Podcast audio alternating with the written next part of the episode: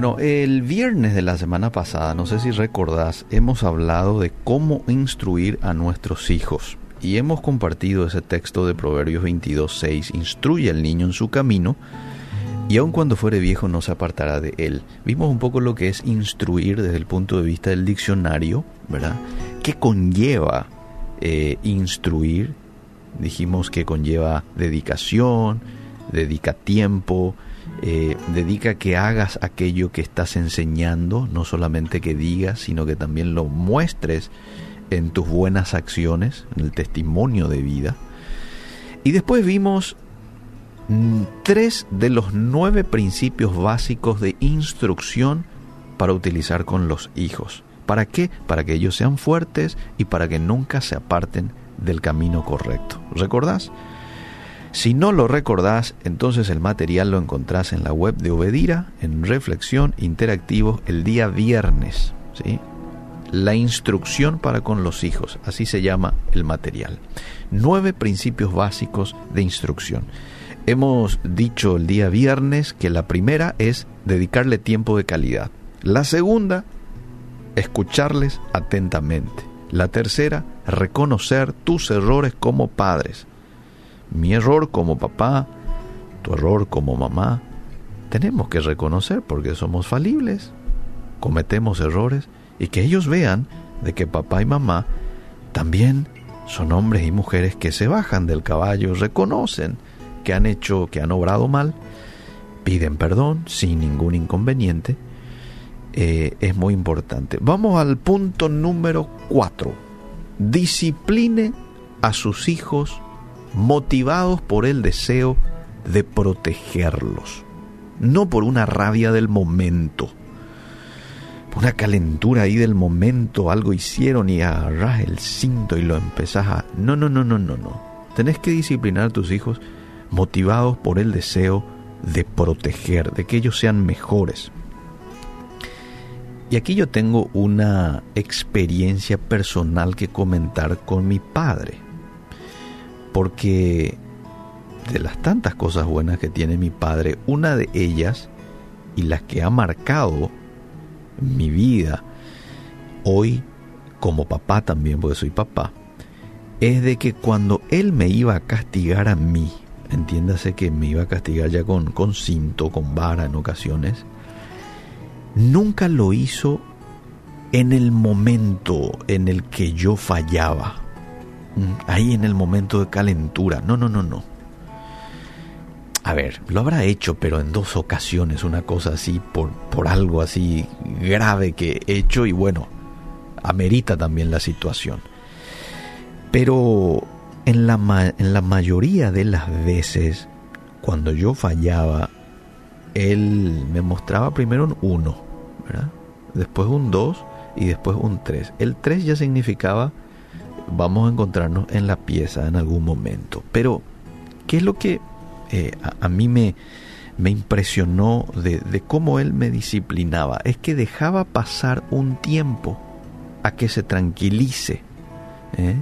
a que yo pueda procesar el hecho de que fallé. Entonces me mostraba, por ejemplo, hoy el 3, yo ya sabía, eso es igual a voy a ligar en algún momento, pero dejaba uno o dos días pasar. Sí. Cuando llegaba a dos días, más o menos, me decía así con voz tranquila, Eliseo, te espero en la pieza. Y me llevaba a la pieza y sabes qué, me leía algunos versículos de proverbios referente a la disciplina. Claro que yo no estaba atento a esos versículos, yo ya estaba atento al cinto, a la vara que estaba ahí enfrente, pero ¿qué pasa? Esos versículos entraban inconscientemente en mi mente que hasta el día de hoy los recuerdo. Y después de leerme una serie de versículos allí, tres o cuatro versículos referentes a la disciplina, decía, en el nombre de Jesús, y me pegaba. Esa es una disciplina con el fin de proteger a tus hijos. Esa es una disciplina con el objetivo de que sea mejor, y no motivado por la rabia del momento. Este es todo un desafío, yo sé, para los padres, porque a veces nos ponemos nerviosos y en ese momento queremos solucionar todo, ¿verdad? Bueno, pero eso es muy importante. Número 5, motívales a ser lo mejor que puedan ser. Luce mejor, haz lo mejor, sé lo mejor. Créales una sed por ser mejores, por marcar la diferencia. Decile a tus hijos que ellos están para hacer historia y no hacer uno más del montón.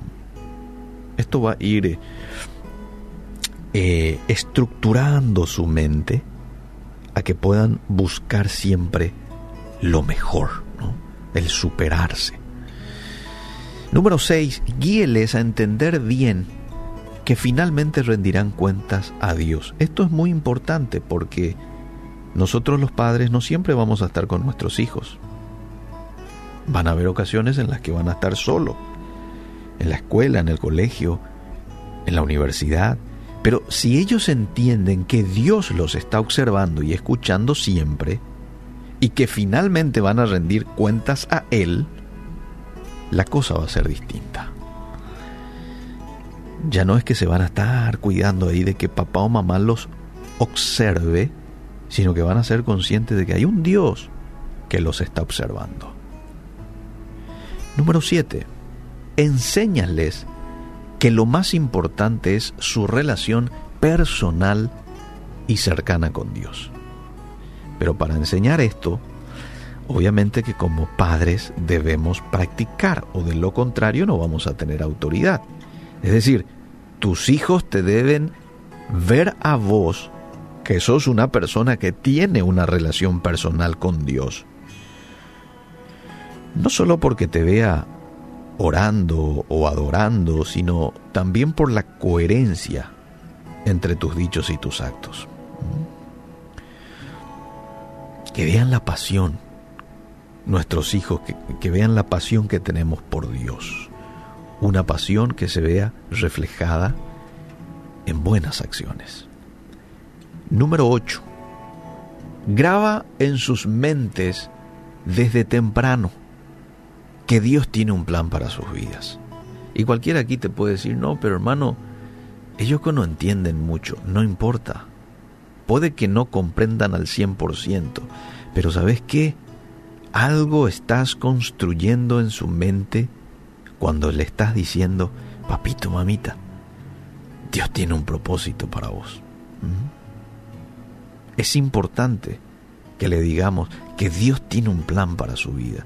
Dios tiene un plan para tu vida. De esa manera vamos a estar despertando en Él o en ella el interés de pasar tiempo en oración, leyendo su palabra, de manera a descubrir ese plan que dice mi papá que Dios tiene conmigo. ¿Te das cuenta? Le estás despertando una curiosidad y van a buscar a Dios te lo aseguro, en algún momento. Y número 9, y con esto termino esta serie de principios básicos de instrucción que lo he recolectado para compartir un poquito contigo en estas dos jornadas. Enséñales a obedecer a Dios y dejar en sus manos las consecuencias. Eso es enseñarle acerca de la omnipresencia de, Dios, del Dios que tiene todo en control. Eso es enseñar a tu hijo a tener fe.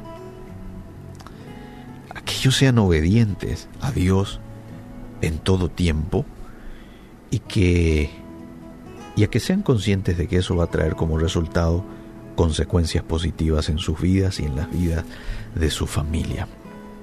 Bueno, que Dios nos ayude a poder ser padres coherentes, padres que brinden a nuestros hijos de sana y sabia instrucción, de manera que ellos puedan consolidarse, puedan ser fuertes y puedan permanecer en el camino correcto.